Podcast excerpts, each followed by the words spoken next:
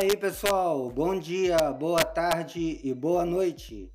Aqui é o Cristiano Alarcon trazendo mais um episódio do seu canal de podcast Um pouco de tudo. E hoje com uma edição extra, o resumo das principais notícias da semana. Bem, vamos começar aqui falando sobre o Jair Bolsonaro. Né, nessa quarta-feira, dia 12, no final do, da noite, ele acabou tendo que passar por uma nova cirurgia, porque ele teve é, aderência aí no intestino delgado, acredito eu que por falta de trânsito intestinal, né, acaba esvaziando o intestino e ele teve aderência aí das paredes do intestino. E acabou tendo uma distensão aí é, na barriga e, e teve que fazer a cirurgia para corrigir esse problema. Bem, o estágio, o estado dele ainda é delicado e ele voltou para UTI, né? mas apesar de delicado, o estado dele é estável.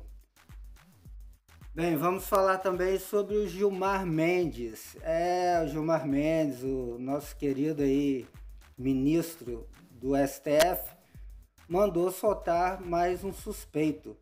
Dessa vez foi o ex-governador Beto Richa, ex-governador do Paraná, que é investigado por ser suspeito de integrar um esquema de propina.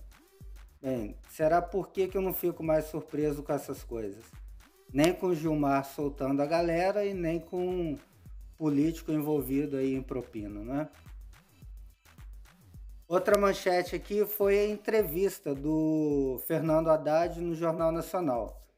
Bem, assisti essa entrevista não no dia, assisti hoje e percebi que de cara, logo desde o início, os entrevistadores questionam Haddad, perguntando se o PT não tem aí um pedido de desculpas, né, uma meia-culpa, em relação a todos esses casos de, de corrupção, desvio de dinheiro especialmente aí no Petrolão, mas também no Mensalão, né, na época do Lula.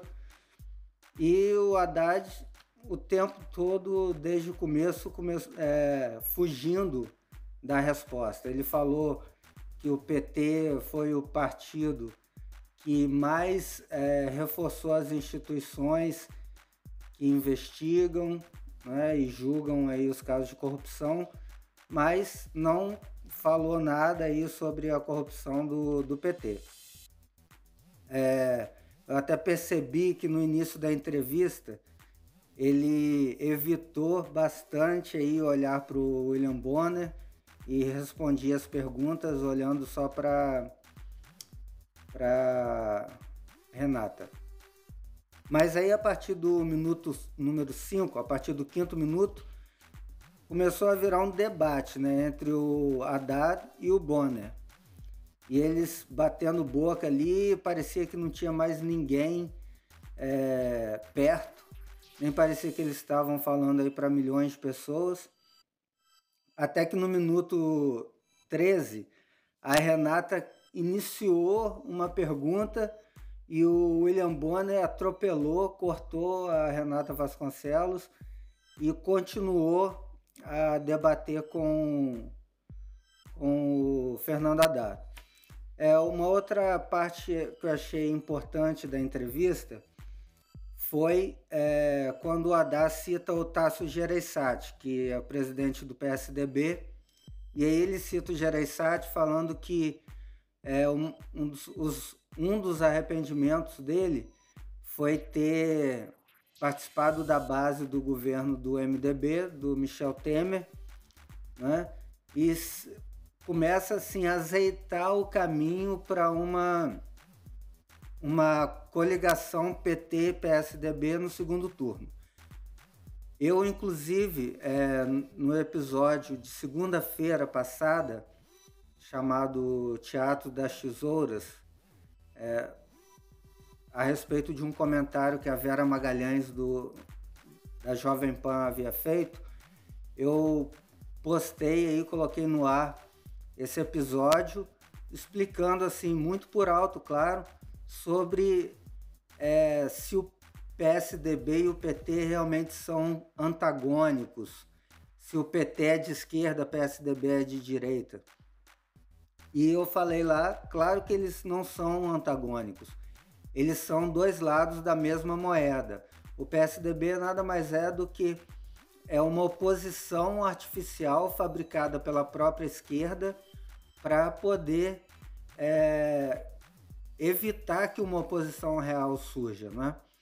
E não só isso, a, a esquerda fabricou o PT, que é um partido de esquerda, mas vamos dizer assim, moderado, fabricou o PSDB, que é um partido de esquerda é, mais sofisticado, como se fosse a oposição ao PT, e aí fabricou também a esquerda mais radical, que é o PSOL, o PCdoB, ou seja, é, como havia dito no outro programa, a esquerda ela fabrica aí toda, todas as possibilidades de, de colocação política, né, para que só exista, na verdade, ela mesma. É, chegou um ponto até aí da, do bate-boca aí, vamos chamar assim, entre o Haddad e o Bonner, que o Bonner virou até entrevistado, né? Ele até fala, ah, não, agora que você fez a pergunta, deixa eu te responder. Então você vê o nível que foi essa entrevista no Jornal Nacional. E, claro, o Haddad foi muito interrompido pelo Bonner. É, a gente percebia ali que havia um desconforto do, do apresentador do telejornal em estar de frente ali com o Bonner. Mas pelo menos no final o Haddad conseguiu é, falar um pouco sem ser interrompido, né? Naquele Bem, a entrevista que deveria ser para a gente saber o plano de governo do, do PT acabou sendo uma discussão pessoal aí entre o William Bonner e o Fernando Haddad. É, mais uma questão aqui que eu gostaria de comentar é sobre a pesquisa Datafolha, que foi liberada aí ontem, dia 14, por volta das 19 horas. E eu vou primeiro falar os números aqui depois a gente vai comentar. Em primeiro continua aí o Jair Bolsonaro com 26%. E aí eu vou citar também os números das duas últimas pesquisas.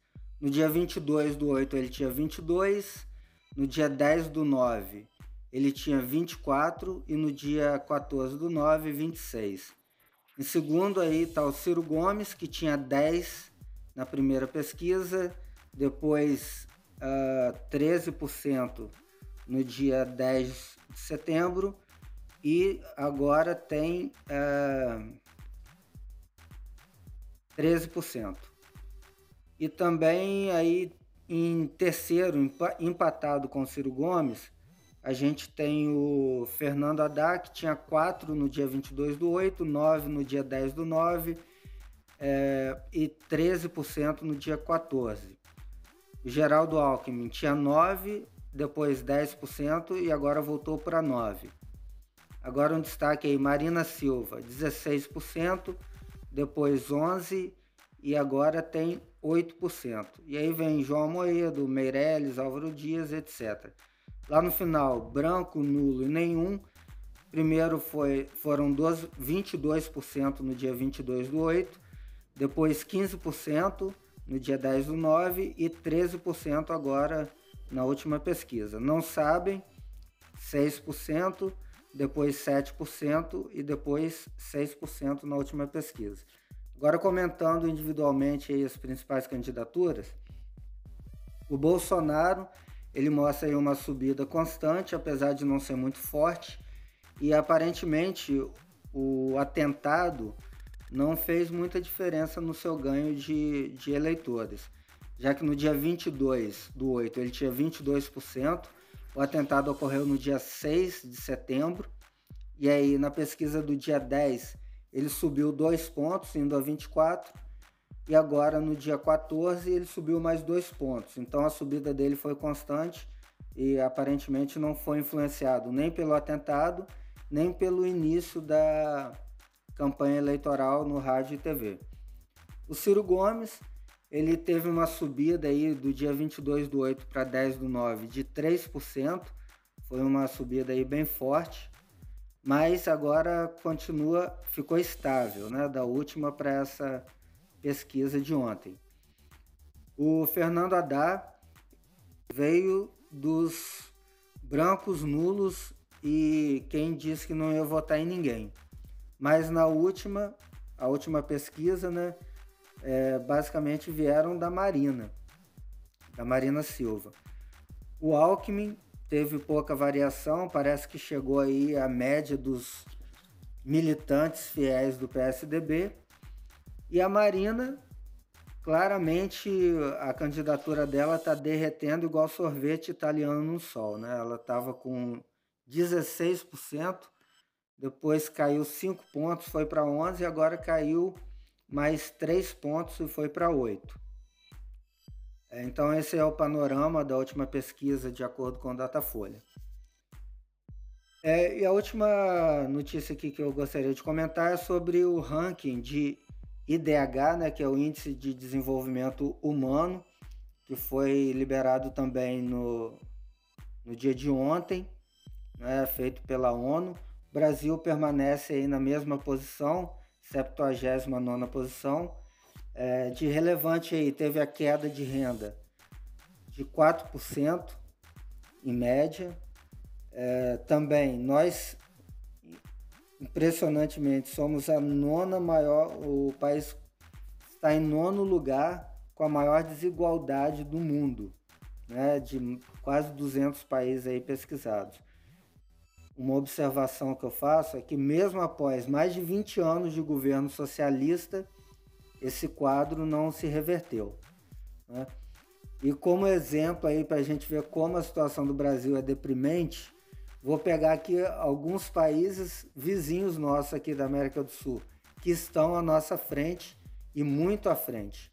Aí a gente tem a Argentina e o Uruguai, além do Chile e até a Venezuela, que apesar de ter caído no, no ranking, ainda permanece uma posição à frente do Brasil.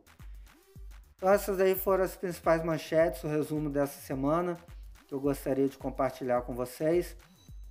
Agradeço muito mais uma vez a todos que estão acompanhando o nosso canal, que estão se inscrevendo no nosso canal de podcast. É, peço aí mais uma vez que vocês compartilhem nas redes sociais de vocês, compartilhem os links aí no, nos grupos do WhatsApp. Lembrando que a gente está disponível no Google Podcasts, Apple Podcasts, TuneIn, Spotify e ou então outro agregador de podcasts aí da sua preferência. Basta buscar lá um pouco de tudo, verificar o nosso logotipo né, do canal e fazer a sua inscrição. Agradeço mais uma vez a audiência, um grande abraço a todos e até o próximo